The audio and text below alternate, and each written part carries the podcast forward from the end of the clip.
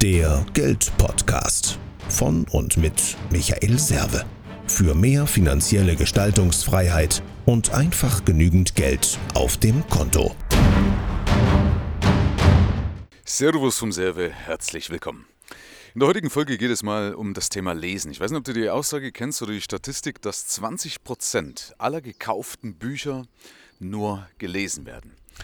Ähm, und das ist natürlich eine Geschichte, die mir gerade als Autor, der Wissen vermittelt, wehtut. Wir wissen ja, dass Lesen bildet. Also zumindest, wenn ich das Richtige lese, dann bildet es. Ja, zumindest bringt es mich, wenn ich das Falsche lese, zumindest grammatikalisch oder von der Rechtschreibung auch weiter. Also so oder so lesen ist hilfreich. Wie viel oder wie wenig man lesen muss, ob man jetzt äh, 1000 Bücher lesen muss, das sei jetzt mal dahingestellt, weil wichtiger ist ja nicht das, was ich lese, sondern was ich daraus mache, also was ich daraus umsetze. So, und jetzt ist die Frage, Warum ist das so, dass Menschen einen Impuls bekommen und eben ein Buch kaufen und lesen? Das ist ja kein Investment, ja. Das heißt, es ist ja Geldverbrennung. Nachvollziehbar, du gibst Geld aus und dann steht es irgendwo im Regal rum und kannst dich maximal dann mit rühmen, ja, mit einem schlechten Gewissen, wenn einer sagt, ah, ist das Buch da auch? Ja, habe ich auch super gelesen und du musst irgendwie rumdrucksen, weil du keine Ahnung hast, von was das spricht. So, wie macht man das in meinen Augen richtig? Und zwar ist die Herangehensweise ist schon mal Punkt 1. Also, der erste Schritt ist, dass wenn ich ein Buch empfohlen bekomme, kaufe ich das nicht unbedingt gleich, sondern ich schaue, passt das jetzt in meinen Kontext oder in den Kontext, passt es oder ist es das, was ich jetzt gerade an Informationen wirklich brauche? Wenn nicht, setze ich mir das auf die Liste. Ich habe eine Liste bei mir, da wird dieses Buch reingesetzt und warum. Ja, steht also dann der Buchtitel, vielleicht noch, wer mir es empfohlen hat und es steht dann noch da, wieso mir das empfohlen wurde, also warum ich glaube, dass es jetzt genauso zu mir passt. So, und dann steht das da erstmal.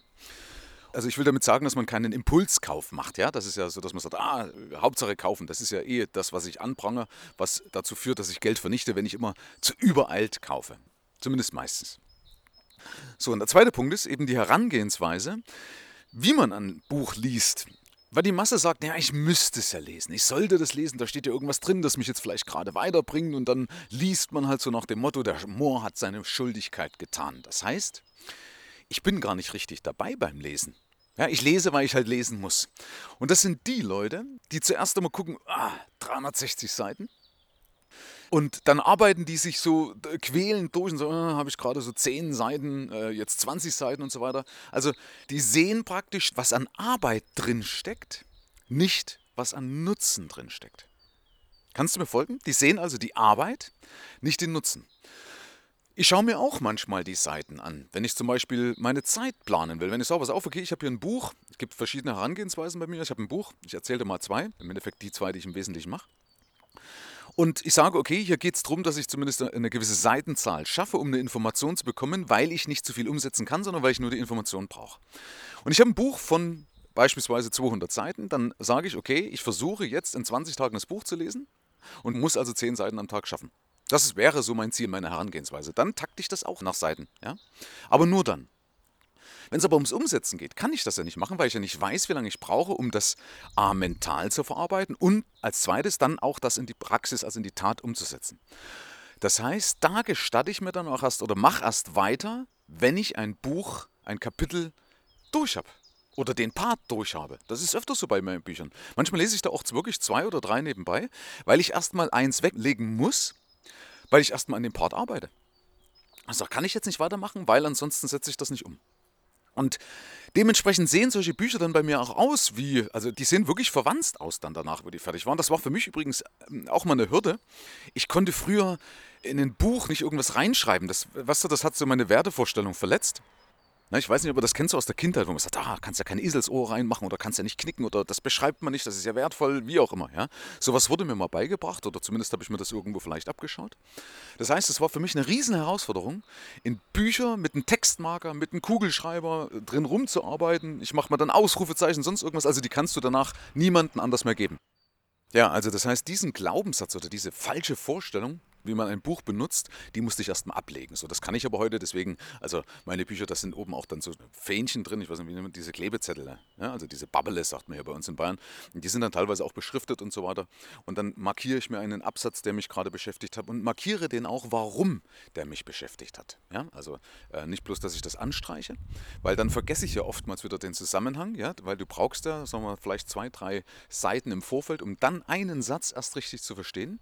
Und den verstehst du aber in dem Moment, Moment vielleicht nicht mehr dann später, wenn du nochmal nachschlägst. Deswegen markiere ich den Satz und schreibe mir dann daneben, warum mich dieser Satz bewegt hat mit meinen Worten. Ja, damit ich das auch äh, entweder später mal abrufen könnte ist aber eigentlich gar nicht der Fall, weil ganz ehrlich, meistens suchst du gar nicht mehr danach. Aber was ich geschrieben habe, geht leichter in mein Gedächtnis über. Ja, das ist das, was ja viele vernachlässigen, wenn sie irgendwo eben am PC oder sonst irgendwas lernen. Das, was du handschriftlich verarbeitest oder, Handsch oder was du aufschreibst, das verinnerlichst du leichter.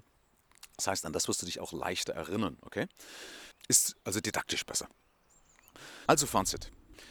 Wenn du dir ein Buch kaufst, dann überlege dir, ob du jetzt auch den Preis sagen wir mal, bezahlst, also die Zeit aufbringst, die Energie aufbringst, damit auch zu arbeiten. Weil ansonsten bringt es nichts, sonst ist es verbranntes Geld.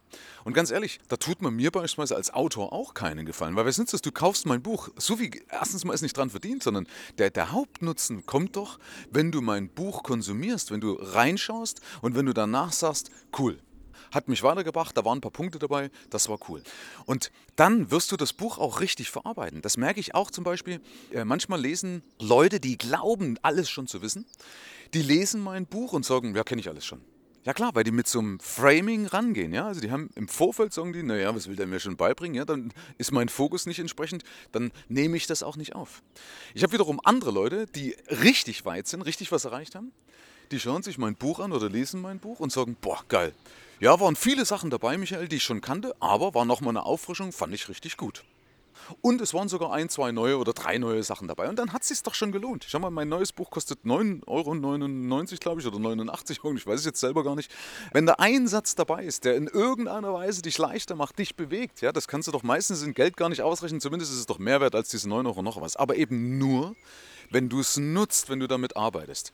Also mach keinen Impulskauf, nur weil du irgendjemand gefallen willst oder wie auch immer und dann steht das Ding im Regal und mahnt dich, was du eigentlich hättest alles machen müssen, was du hättest alles lernen müssen. Das ist komplett falsch. Das ist auch kontraproduktiv, das geht ja gegen deinen Selbstwert. Zumal es eben nichts Schlimmeres gibt, wenn Menschen in dein Wohnzimmer reinkommen, in eine Bibliothek sehen und sagen, hast du die alle gelesen und du boah, ja, hast es vielleicht vorher noch irgendwo geteilt auf Instagram oder irgendwo also, gestatte deiner Faulheit oder deinem Phlegmatismus nicht irgendwas ungenutzt rumstehen zu lassen, sondern über, geh überlegt dran, mach dir auch meinetwegen einen Plan, wie du damit arbeitest. Ja. Sieh nicht die Arbeit da drin, sondern sieh das Ergebnis, das mögliche Ergebnis, wie es dich weiterbringt. Und egal, was jetzt wäre, ob du es jetzt vielleicht schon weißt, lass auch da keine Arroganz zu. Ja. Ich lerne immer aus irgendwas. Also selbst wenn ich sage, okay, habe ich schon tausendmal gehört, trotzdem lerne ich auch irgendwas daraus. Also bitte lass diese Arroganz weg und bedenke, vom Kauf eines Buches ist noch keiner reich geworden und vom Lesen allein auch noch keiner reich geworden, sondern nur wenn du es umsetzt. Denk dran, in Resultat steckt Tat. Herzlichen Dank fürs Rein und Hinhören. Ab hier liegt's an dir. Bis zum nächsten Gig. Dein Michael Serve, Deutschlands Fuck You Moneymaker. Mehr Informationen findest du im Internet unter mehrvomgeld.de.